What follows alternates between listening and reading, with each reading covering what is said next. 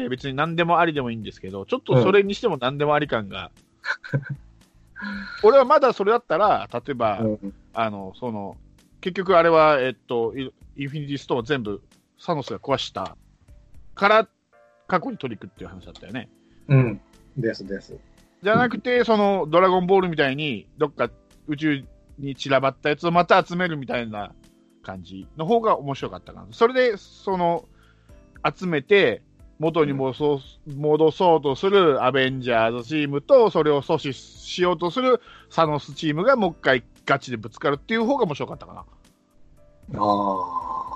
過去に行って、こそこそこそこそ、あのね、こそ、ヒーローこそこそすなっていう話。こそこそ感が僕はたまんなかったですけどね。で、それはまあね、昔の人とか出てきたら、それはノスタルジックになるのはわかるよ、それは。ちょっと同窓会風じゃないけど、なんか、ノスタルジックは違うんですよね。なん、なんだろうな。なんかあバックステージを。を見れ見見られたみたいな。なんか久しぶりに、その、ペギー・カーターと、あれが、みたいな。お父さんが、スタークのお父さんが出てきてみたいな。うまいことスタークと鉢合うみたいな。そんな、そんな、まあ、ありますよ、いろんな。だから、そうね。なん、ちょっと今、一個映画思いついたけど、これを言うとネタバレになるからね、ちょっと今、控え、控え、難しいね、これ。だから、いや、僕はだから、そのノスタルジックじゃなくて、もっと今まで見てきたもののもう一個、裏の、裏から見られた楽しさってことですよ。なんかね総集編にはなってないの。総集編にはなってなくて。総集編でもないんだけど、なんかこう、結局なんか今いる時間軸と違うから何やってもいい的な感じがあるし、結局その、あの、あれも失敗したでしょ？ストーン取るのが失敗して、ロキに逃げられたり、アイアンマン、あじゃあ、キャプテンアメリカ同士が戦ったりっていう、ななんか中途半端なんだよね、全部。だからどうしたっていう。あそこが面白いと思うけど、うんまあまあ。うん。まあ、俺が一個ニヤッとしたのは、最後あのスタークのお父さんとうん、話した後に、うん。なんか、じゃあ行くぞ、ジャービスみたいなこと。あ、ジャービスや、みたいな。あっこだけかな。ちょっと 僕は全く覚えてない。そうか。うんジャービスやって。なんかね、インフィニティ・ウォーが良かっただけにね、うん、なんかこう、どんでもね、この、こういうね、要は、今までの映画のあるシーンの別の角度から見るとか、別の場所でのこそこそとかって、男は辛いよの新しいの見てほしいんですけど、うんできないんですよ、男は辛いよの最新刊では。やっぱりそ昔の映像を出すと、やっぱり昔の映像だけになっちゃう。うんただこのアベンジャーズはそれができるっていう、なんていうかな、豊かさがあると思うけどね。この10年の、しかも10年の蓄積とね。だからあの、えっと、ソウルストーンだったっけ？あの、どっちか一人殺さない、殺さないといけないっていう。うんああいう感じのはちょっといいと思うんですよ。ああいうちょっと、ああ、そっか、どっちが、みたいな、どっちが犠牲になるみたいな感じは良かったんだけど、あ、俺、だからああいう展開を気に、あの、あれしてたわけよ。そう。いろいろ取りこの入って、うん。その、いろいろ試練を乗りこなえ、乗り越えて最後にそのサノス軍の邪魔するのを跳ねのけて、みんな復活して、アベンジ、えーアベンジャーズ、アッセンブルっていけばかっこよかったのに、なんかもうその、あの、タイムストーン取りに行ったね、あの、ハルク？ちょっとソウルストーンの話していいですかじゃあ。ソウルストーンの話。ソウルストーンってあの、インフィニティウォーでも出てきたじゃないですか。はい。あれ僕嫌いだったんですよ。インフィニティウォーの時は、うんえっ、と、サノスの娘が犠牲になって、サノスがインフィニティストーンを手に入れるって展開だったけど、ガモラうん。なんか一応サノスは悲しがってたけど、うん僕はなんかね、そんなソウルストーン手に入れるほど、サノスが喪失したようには見思えなかったんですよね。うんところがこのエンドゲームは、うんあれを手に入れるための犠牲が本当に僕の胸に来たわけです。うんうん、そういう意味で僕もエンドゲームは良かったですね。ソウルストーンのくだりを見ても。あ、そういう人のくだりは良かったですよ。ね。だけど、そうそううん例えばタイムストーンの時なんか、あのーエンシェント・ワン、まだ出てきてないもんね、あの、ドクター・ストレンジが出てくる前だから、あの、せ説得するやつね。うん、簡単に説得されてるし、あれも。いや、あの人はだから分かってるから。なしかしかも、、そもそもの、ハルクとバナーがハイブリッドみたいになってるっていう、わけのわからん設定。エンドゲームのそもそもはドクター・ストレンジの計画なわけですから、うんその師匠なわけで、もう何でも分かってるわけですよ。あの割には物分かりがいいなって思って、最初はすっごい抵抗してた。まあまあ、いい。これやってるとわ、え、あ、これは一回やった方がいいですね、じゃあね。これねア、ペツアーズ対 DC みたいなのね。そういうことで。はい。じゃあ、ちょっと、もうじゃあ、ガーッといきます。じゃあ、5月、6月、一気にいきます。はい。いいですか？はいまず、5月ね、あんまないんですけど、やっぱ、大物で言うと、ゴジラのキングオブモンスター？見てないですね。見てないです。僕も見てないけど、まあ、これは、どんどん、これも、だから、今 DC シリーズがあって、うん。アベンジャーズシリーズがあって、うん。ちょびっとミスターガラスシリーズがあって、うん。で、こっから来るのがゴジラシリーズですから。うんうん。モンスターシリーズね。キングコングと戦ったりね。これは、モスラーとか戦ったのかな？キングオブモンスターズ。うん。うん。うん。うん。なんか、相当話題になって。あのとあと5月は、僕がちょっと見なきゃいけなくて見たのは名探偵ピカチュウと。見てないっす。はい、これは。はい。いいです。で、じゃあ6月。6月は、えーね、アラジンが来ました。ちょっと5月1個言いたいのが、あ、どうぞどうぞ。5月言ってください。はい。まあ、これはドラマの続きなんですけど、コンフィデンスマン JP ですね。無視したんだけど。そうですか。はいはい。あの以上です。あいいあいいですか？あの、なんかピ、ピースケとか、長介とか言うでしょ？なんか、クズ鉄みたいな。何それ。あの鉄なんかもう悪口やん、ほとんど。なんかさ、なんか、そういう名前だったじゃないですか、登場人物が。あ、ダーコとかボクちゃんとかリチャード。あ、そうそう、それあー。それが僕の、まず肌に合わない。あと言いつつ、ちはやふるのつ、あの、つくえくんとか肉まんくんは全然起用してるというダブルスタンドではありますけどね。まあいいや。じゃあいい？じゃあ6月。はい。アラジン実写版。ーあー。はいはいはい。えーファイナルファンタジー、なんだろう、これ。えっ、と、いくつだ ?12? かな？うん ?10、14? わかんないけど、うんファイナルファンタジーのあの、オンラインゲームの光のお父さうんんの劇場版。うん。見てない？見てない。X メンダークフェニックス。見てない。でスパイダーマンファーフロムホーム。見た。だ。えー見たこれいきます。はいまあこれだからアベンジャーズエンドゲームで、めでたしめでたしにはなったものの、うん。そ実はその先にあったちょっと社会の後遺症みたいなのから描かれるわけですよね。うん。これがフェーズ3の最後っていうね。そうらしいですね。うんこれがまあ、一応し、真の最終回、最終回というかその、なんてそうですね、フェーズ3っていうのの一番最後の話と。これどうでした？よかったですよ、僕は。好きですよ。どう、どうもあれですね。こ の特撮ものというか、こういうの、趣味合わんすな。ダメ？ダメ。いや、それは、確かにエンドゲームみたいな、サノスみたいなでかい世界とは、世違うんです界観じゃないけどね。事件に大きいも小さいもないんですよ。そういうことじゃない、ないんです。もうあの、あそこ、あそこ、封鎖、封鎖しようじゃないんですよ。あそこの、レインボーブリッジだ。はいなんで最近ポンって出てこない、こう言いたいことがね。うん関係ない廊下ですね。廊下、廊下。あのね、うんまやんわり言うとね、あんまりネタバレになって、もう、これをうん。フィクション内でやったら、うん。何でもあ、それこそ何でもありじゃないかって思っちゃうわけ。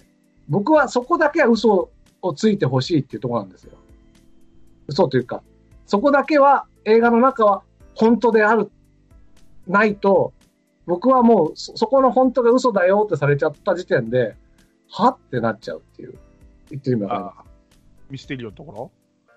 るです。騙されたってわけね、要は。そう、まあですね。いや、まあ、一瞬だからまあ、でもそ、そういう作りにしてるからいいんだよ。騙されて。けど僕にとってはもう、自分の心が現れたいい騙しなんですよ。はい。僕の心がね、うんあ、なんと自分は薄汚い子だったんだっていう、いい騙され方をしたけど、ファーフロムホームは、はい。汚ねえだろ。し、だこっから先じゃあ、お前じゃあそれいろいろやってくんのもそうだったらどうすんだよっていう。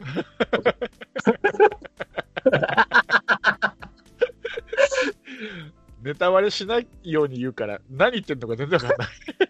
見た人ならわかるでしょ。ぜひ見てください。これ本当見てほしい。い。見てるって。そこは全然気にならないですかね、じゃあ。その、ミステリオの騙しに関しては。まあ、そういうキャラクターは今までなかったから、新しかったよなーっていう感じ。これは禁じ手な気がするけどなだって今までは本当のパワーだったじゃん。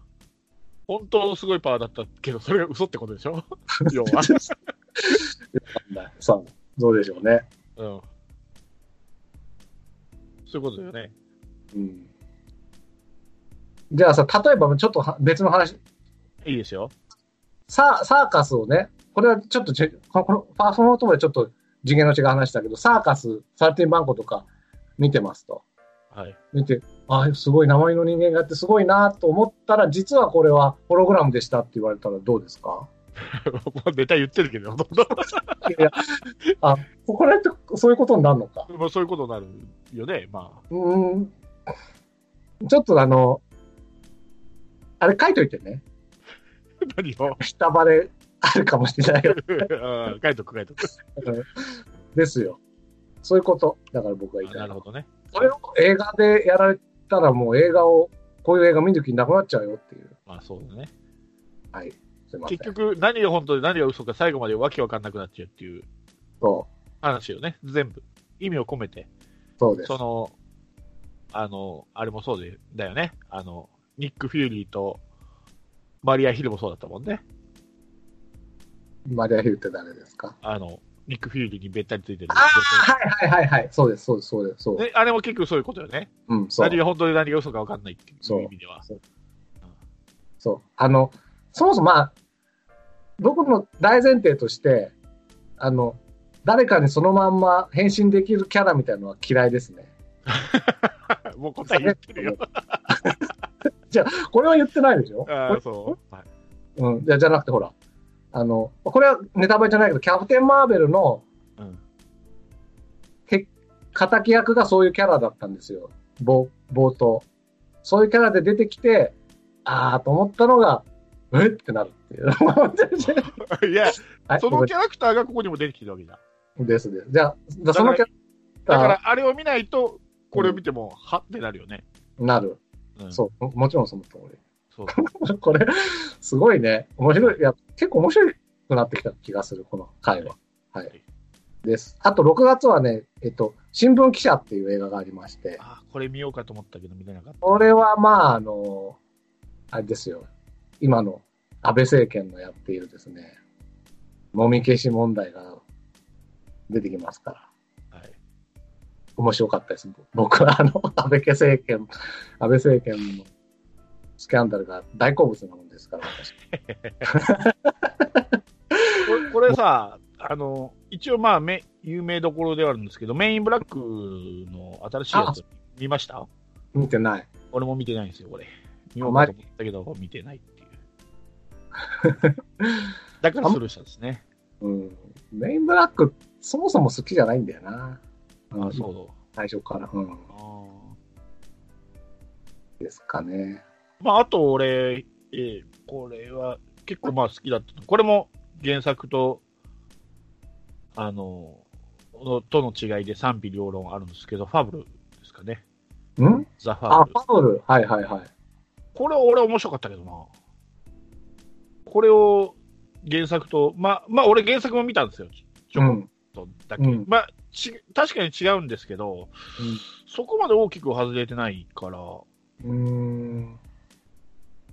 うーん。えっ、と、に、日本映画の漫画ですか？これ。そうですね。えっ、と、岡田くんね、v、V6 のそうですね。主人公の。あ、前もなんか言ってましたよね、あの、うん。カーフキャス内で。で、それ何って僕は言った記憶が。そうそうそうそう。おこれーは割と好きでしたね。殺し屋を1年休業し、大阪で一般人としてその生活を送れというミッションを命じられた殺し屋の話と。うんえー面白そうだな。あ、確かに面白そうだ。しかもこの殺し屋ってめちゃくちゃ強いんですよ。ファブルって。えー、ファブルってだからぐ童話とか偶話とかいう意味で、本当嘘みたいに強いからそういうあだ名がついたんですよ。漫画みたいな強さだから。ファブルってあだ名がついたんですよね。あそういう意味なんですか、パパブ。そうそうそうそうそう。だけど原作だったら、うん。主人公の佐藤っていうのは自分のことをファブルっていう、み認めてないっていうか別に思ってないんですよ。だけど、この、あの、標的を6秒以内に仕留めるっていうとかも、周りが勝手に言ってるだけで自分はそんなの知らんみたいな感じで言ってるんですけど、この映画版ではなんかそれをちょっと認めてるえ的なー、ところもあるんで、まあ多少の違いはあるんですけど、うん。まあ大体まあおすすめと。おすすめですね、これは。はいもう気軽に見られるって感じですね。あ、そうなんだ。普通のアクション映画ですね。あとはだ大丈夫ですか ?6 月。そうは、そうですね。大丈夫ですね。はい。じゃあ、ちょっと7月ポンポンいきますね。はい4月はちょっと対策が多くて、はいまず、トイ・ストーリー4。はい。見ました？見てないです。見てないか。はいこれは、まあ僕はね、トイ・ストーリーでこれやるのかなっていう感じはするけど、話としては面白いです。はいで、一番ヒット、今年一番ナンバー日本でヒットしたのは、天気のこと。はい。そうですね。見ました。うん。見てないですね、これも。僕は見てないんだよな、これ。う一応話は知ってるんですけど、うん。でこれから見ようと思います。あとは、アルキメデスの対戦？ん。うん。これ見ました？見ました。これは面白そうだなと思ってまだ見てない。面白かったですよ。これもさっきのファブルと一緒で、賛否両論。これも俺も漫画も、その映画に当たる部分の漫画も見たんですけど、まあまあまあ、でしたよ。まあ、どうしてもそら、あの、映画より、そら漫画の方が細かく書いてるんで、それを、まあ、はしょるのが映画なんで、うん。どうしてもその、消化不良気味なところあるけど、まあ、俺は、その、なんていうんですかな、着目点っていう意味では、すごく新しいなっていう。うーん。戦争自体、時代を、えー背景にしてるけど、戦争映画とはまたちょっと違う話なんでなん。かその数数学者の話なんですよね。そうそうそうそうそう。ね。うん。舞台が戦争っていう時代っていうだけであって。ですね。ですねこれはまあまあ、面白かったかな。ではちょっと急ピッチに行きまして。じゃあ、8月。はい。8月はまずですね、ライオンキングの、はいなんていうのかな、C、CG のライオンキングみたいな。あの、本物みたいな、あの、ライオンが出てきて、ライオンキングをやると、あの、うんアニメじゃなくてね、はい。うん、見てないです。どうですか？僕も見てないです。えーあとは、じゃあ8月他に、ダンス with me。これはどうですか？見てないです。これあのースイングガールズとか、ウォーターボーイズの、えっ、と、名前をまた泥忘れしてしまう。のか監督がやってる。まあ、あのー一応この人青春ものみたいな感じになってるけど、うんね、スイングガールズとか。うんただですね、実はその、なんだろうな、不条理コメディみたいなのが実は本当はすげえ得意なんですよ。はいはいはい。えっと、矢口忍監督です。そう。うんだからこれは非常に面白かった。僕は。あのね、日本版ブルース・ブラザーズみたいだなと思いました。なんかすぐ踊っちゃう病みたいな。歌っちゃうね。歌っちゃう。踊っちゃう。そう。で、しかもその、自分ではね、ショーみたいに見えてんだけど、うん。実は自分だけが踊ってるから、本当はものすごいもう周りをはちゃめちゃぐちゃぐちゃにしちゃってるっていう、その、うん自分の主主観と周りから見見えている、その、なんだこいつってひひどい感じが違うっていう、そこの差みたいのもね、表現しててね、はいそこが非常に面白かったですよ。はい。うん。で、僕はでも8月面白かったのは、ロケットマン。ああ、俺これ迷ったんだよな、見ようと思って。ちょっとあれでしょ？あの、エルボトン・ジョン。あ、そうそうそうです。ラプソディの、うん。みたいな感じでしょ？完全にボヘミアン・ラプソディみたいなもん。うん。ただ、エルトン・ジョンってあの、アル中だったりね、あの、うん。麻薬中毒だったりして、うん。そこのなんていうの、あの、よくあの、アメリカ映画でこう、みんなで輪になってさ、その、アルコール中毒の人たちが輪になってこう、なんか、話すみたいな。なんていうんだっけ、うんこういうやつ。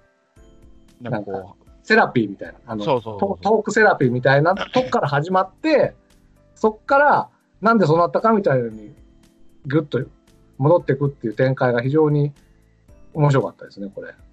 で、あの、エルトン、これはクイーンのと違って、ボヘミアン・マストリーと違って、う、うん。あの、主役の人の声なんですよ。エルトン・ジョンの声じゃなくて、ああ、そうなんですか。歌が。それがまたね、いい、上手なんですか。上手。うーん。うん。まあ、エルトン・ジョンとかフレディ・マーキュリーとか同性愛者好きですね、このそう。で、で、しかもその、どう、どう、同じ日に公開なのが、日本ではおっさんずラブと。うん映画の劇場、はい、関係ないですけど。あともう一つ8月で言うと、クエンティン・タランティーノの Once Upon a Time in Hollywood ああ、はい。がね、ありました見てないっす。見てないですか？見てないっす。これあれだよこね、ブラピとデカプリオ。とディカプリオ。これデカプリオいいっすよ。ああ。ディカプリオを見る映画かな。へえ。うん。俺デカプリオ出た映画って俺一本も見てないかもしれない。タイタニック。見てない。仮面の男。見てない。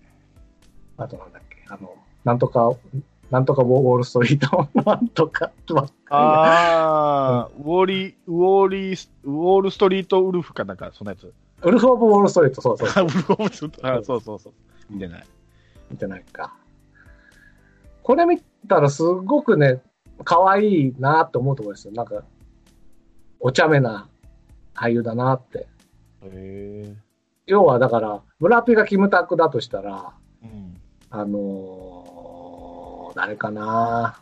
カトカトリ君じゃないなそうだな中井君でもないんだよなでもまあ、どっちかと中井君なのかな。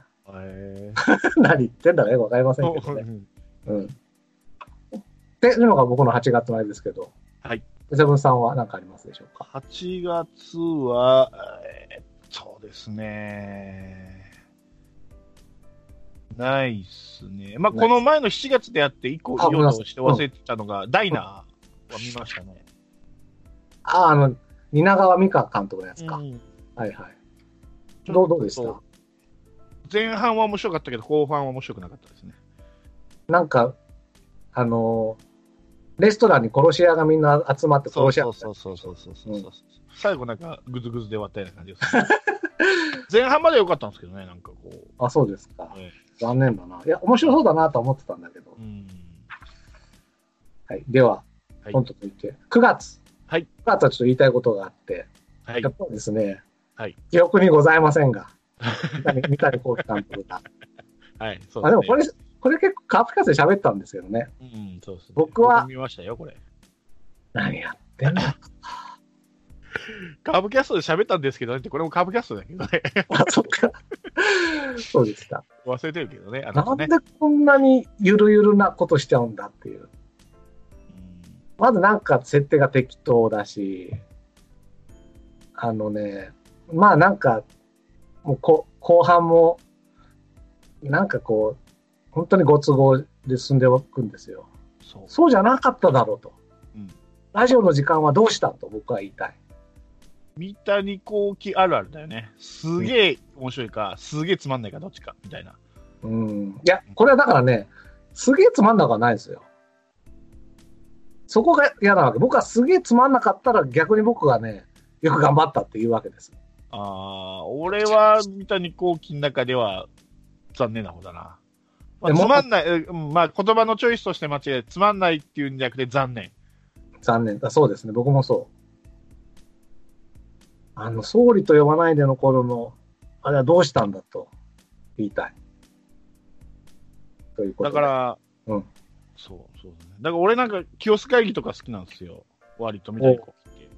で、話はコミカルな部分が多くて、そんな史実じゃないだろうって思うんだけど、一つ一つのツボはついてるんですよね。あ、歴史好きならここ、うなるよなっていうところはちゃんと抑えてるんですよ。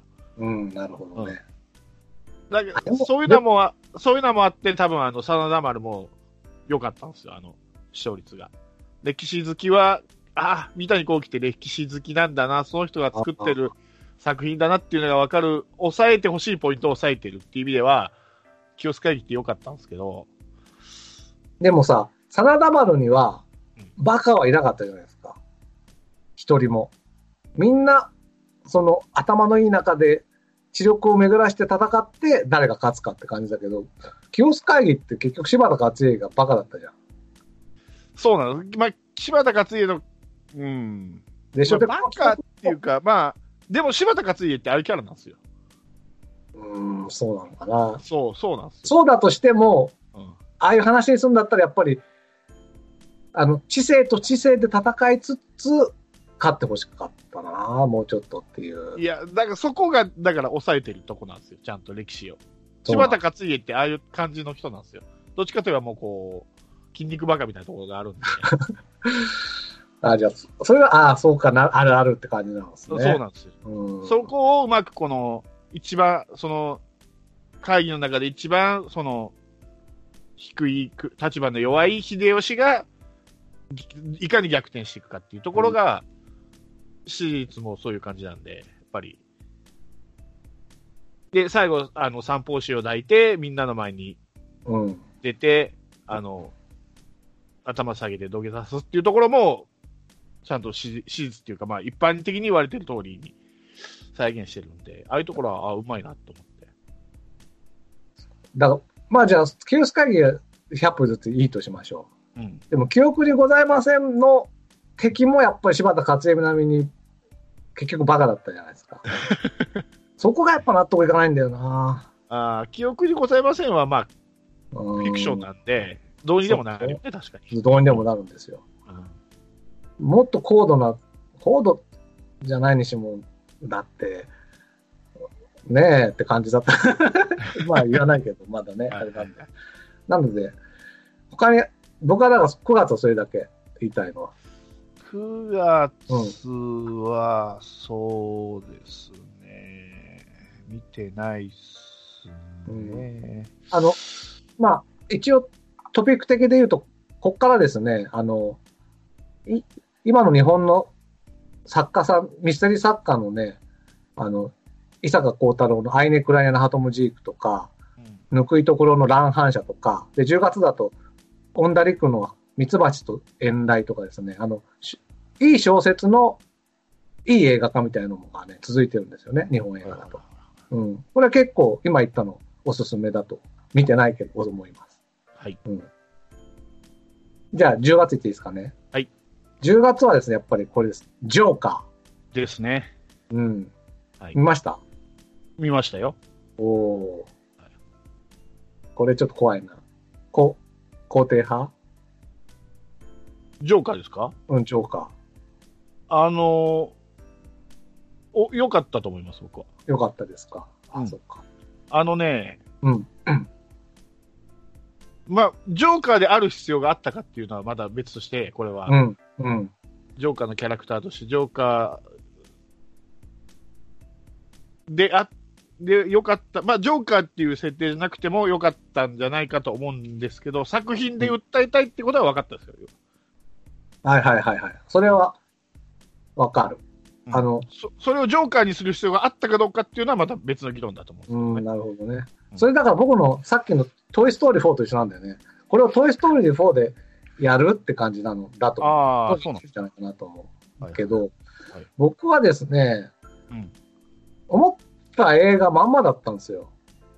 あの、はい予告編で見て。はい。なん今まで僕やっぱりいい映画っていうのはびっくりしたとかさ、うん。えぐられ、自分がの心がえぐられたとかいう感じだけど、これはね、うんああ、そうだよね。なんかこう、最初に思ってた印象と全く変わらずに終わりまでいっちゃったなっていう。ああ、それ、俺、エエンドゲームがそれだったもんね。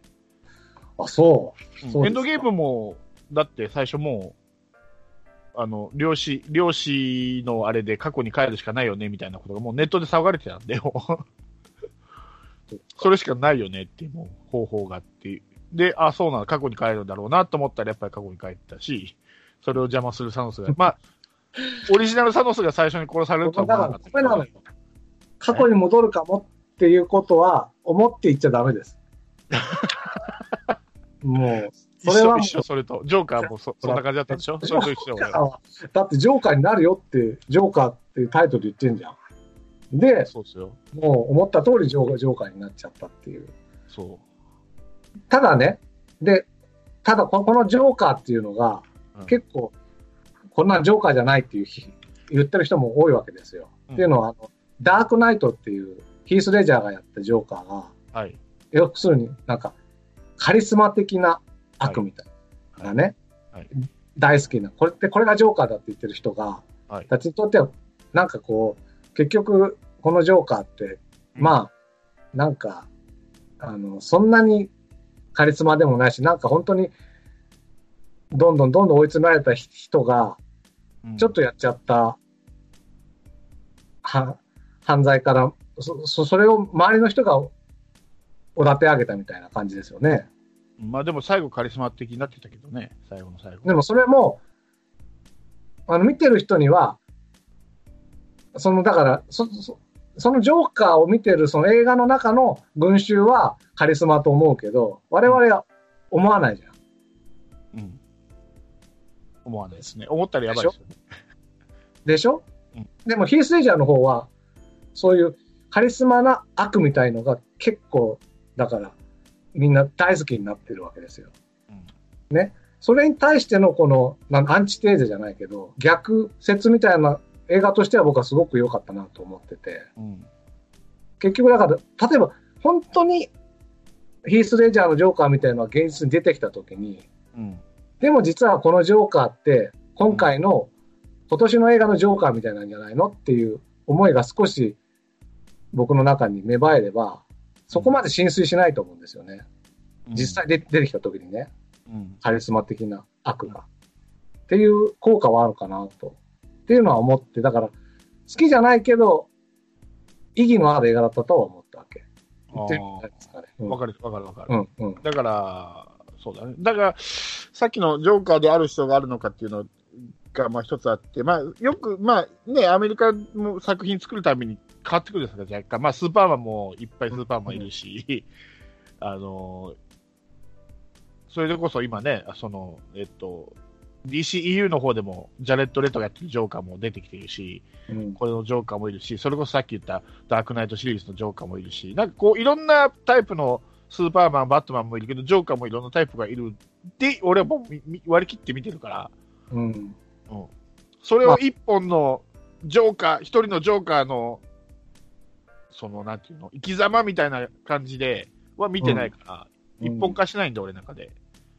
あ、それはそれですごくいいと思う。うん。いや、だだから今までのちょっとみんながそっちに行き過ぎてきたジョーカー像をちょっと引き戻したっていう意義のある映画ってことなのかな。だから、ジョーカーである必要は僕はあったと思うんですよ。そういう意味で。うん。ジョーカーじゃなくて別に、ジョーカーじゃない別のキャラクターのカリスマ、あ、かえっと、カカリスマにおだて上げられちゃった悪役みたいのが誕生するっていう話だと、ジョー、今までのヒーセイダーのジョーカーとは結びつかないから、そうそう。これを結びつける人がいっぱいできたってことが健全な映画だったなと思ってるんですよね。で、まあ、これ、ジョーカーだからこれだけ当たったんですけどね。もちろんもちろん。うんジョーカーじゃなくて同じ作品作ってたら、ここまで話題になってたかどうかは分かんないですよね。ですです。まあ、そ、それはみんなそうだよね。あの、ト、トイストーリーもそうだしね。うん。うんうん。だと思う。かな。あ、あと10月あります？僕は、ジョン・ウィック・パラベラムですね。ああ。ジョン・ウィックシリーズの3作目ですね、これが。誰でしたっけ？キアン・リーブスだっけ？はい、そうですね。はいはい。これも結局さっき言ったハブルと一緒ですね。殺し屋がバンバンバンバン人を引くだけ好できだな。好きだな。毎回だん、あの、回を重ねるほど、あの、い人が死んでいくっていうね。あれは確かこの3は、3はもう多分こう100人以上死んでんじゃないかっていう。もうほぼ、ほぼ三国無双じゃないけど、なるほどね一。人でもう100人も200人もやっつけちゃうっていうようなこれは、うん。これはでもあれですよ。ん？あの、えっと、あの、あるじゃないですか。アメリカだったら、あの、興行収入で、オープニング興行収入っていうんですか？うん。あの、最初の3日間、金土に、はいはいはい。あのオープニング興行収入でエンドゲーム抜いてますからね、これ。あ、そうです。はい、アメリカでは。人気なんですね。はい。キアヌも。ともとはキアヌ・リーブスのうん。スタントをやってた人なんですよ、監督っていうのが。はいはいはい。で、まあちょっと映画撮ってみ、ちょっと撮ってみようかなと思って、試しに撮ってみたら、当たっちゃったみたいなえー、の人だったから、確かそんな話だった。だからこのチャド・スター・エルスキっていう人が監督なんですけど、もともとはだからスタントマンなんですよ。あのそうなんだ。キアヌ・リーブスの。あで、まあ、キアヌ・リーブスも、じゃあ、分かった、出てあげるよ、つって。ー。えー、だから、破格の値段で出てるはずですよ、これ、え確かー。お友達価格じゃないけど。まあキアヌ・リーブスちょっと僕食わず嫌いしてましてね。うん。あの、昔、僕一応まあ、三谷さん、三谷幸喜さん大好きなんでね。ええ三谷さんのコラムがあって、そこであの、昔キアヌ・リーブスがなんか三谷さんが見たインタビューで、うん。あの、スピードって映画の主人公でしょで、スピードのアクションの最中にいろいろこう、小粋なジョークを言う脚本だったんですって、最初。うんそれが、こんな状況で、こんなジョーク言うはずないって言って、全部ジョークを脚本から外させたっていううん。経緯がある人なんですよ。うん。で、そ、それはどうなんだって三谷さんが言ってて、僕もそうだなと思って、うん。もう映画なんだし、そういう、そういう細かい、そういう状況でも出てくるなんか、ウィットなセリフみたいのがやっぱりこっちにグッとくるところがあると思ってるんで、僕はね。その、ピンチでピンチで、ピンチであればあるほど、なんかちょっとしたジョークとかウィットなことを言うっていうね。ちょっと今ポンと出てこないけど。っていうのをちょっとね、排除しちゃったっていうのが、僕はなんかなと思ってたんで、食わず嫌いではあるけど、じゃあ見てみます。はい。ワンから見てください。わかりました。えー、あと10、うん、ごめんなさい。あごめんなさい。あの、それで言うと俺、キアヌ・リーブスって、その、さっきのスピードっていうのを見てから映画にハマったんで、俺は。おおもう、キアヌ・リーブスからスタートしてみたいなもんなんで。で、やっぱりあの、マトリックス3部作も、まあ、キアヌ・リーブスで面白かったんで、まあ、特に、まあ、ワンが一番面白かったんですけど、割とう、フォレックスも出てるもんね。そうですね。うんあ、ま、マトリックスも出てるもんね。そうそうそう。で、キアヌ、キアヌ・リーブスに関してはそんなに俺、あれがないので、アレルギーがないので。まあでも僕は完全に食わず嫌いですから。うんまあマトリックスぐらいしか見てないからね。まあ、もしかしたら見たらハマるかもしれない。はいです。で、あと10月で言うと、僕見てないんですけど、なんかビートルズがいなかった世界で一人だけビートルズを知ってて、で、その人がビートルズの曲を出したら、こう新曲みたいになっちゃってみたいな話。イエスタデっていう。これはなかなか面白そうだったなと思うんで、今後 DVD 出たら見たいなと思っておりビーます。トルズがいない？あの、急にね、うん。あの、主人公だけビートルズを知ってて、うん他の人は誰もビートルズという存在を知らないっていう世界になっちゃうの。はいはいはい。で、その人が例えば、イエスタデーとか歌うと、え、何それいい曲ってなって、うんその主人公がどんどんスターダムに上がっていっちゃうって話。それ、なんか似たような話、昔漫画やったね、日本の。あるかもね。あの、なんやったかな。えっとね、俺見たことある。あのね、川口海二うん。の漫画で、ビートルズのコピーバンドをしてた日本人のメンバーが、タイムスリップでビートルズが出現する前のイギリスにタイムスリップして、ビートルズの曲出してめっちゃ売れるみたいな。そんな漫画があった。あ、ビート、それもビートルズなんですか？そう。で、ビートルズが、だから世に出る前に、ビートルズのコピーバンドだから全部できるんですよ。ビートルズの歌も歌えるし、曲もし出せるし。で、ビートルズより先に出しちゃうっていう話が確かあったと思ったんだよな。確か川口海二だったと思ったんだよな、作者。そういう漫画があるんですよ、実際に。まあ、それを元にしてるのかわかんないけど、あの、まあ、そんな感じですよね。スラ、なんとなんとかミリオネア、スラムドッグミリオネアっていう、あの、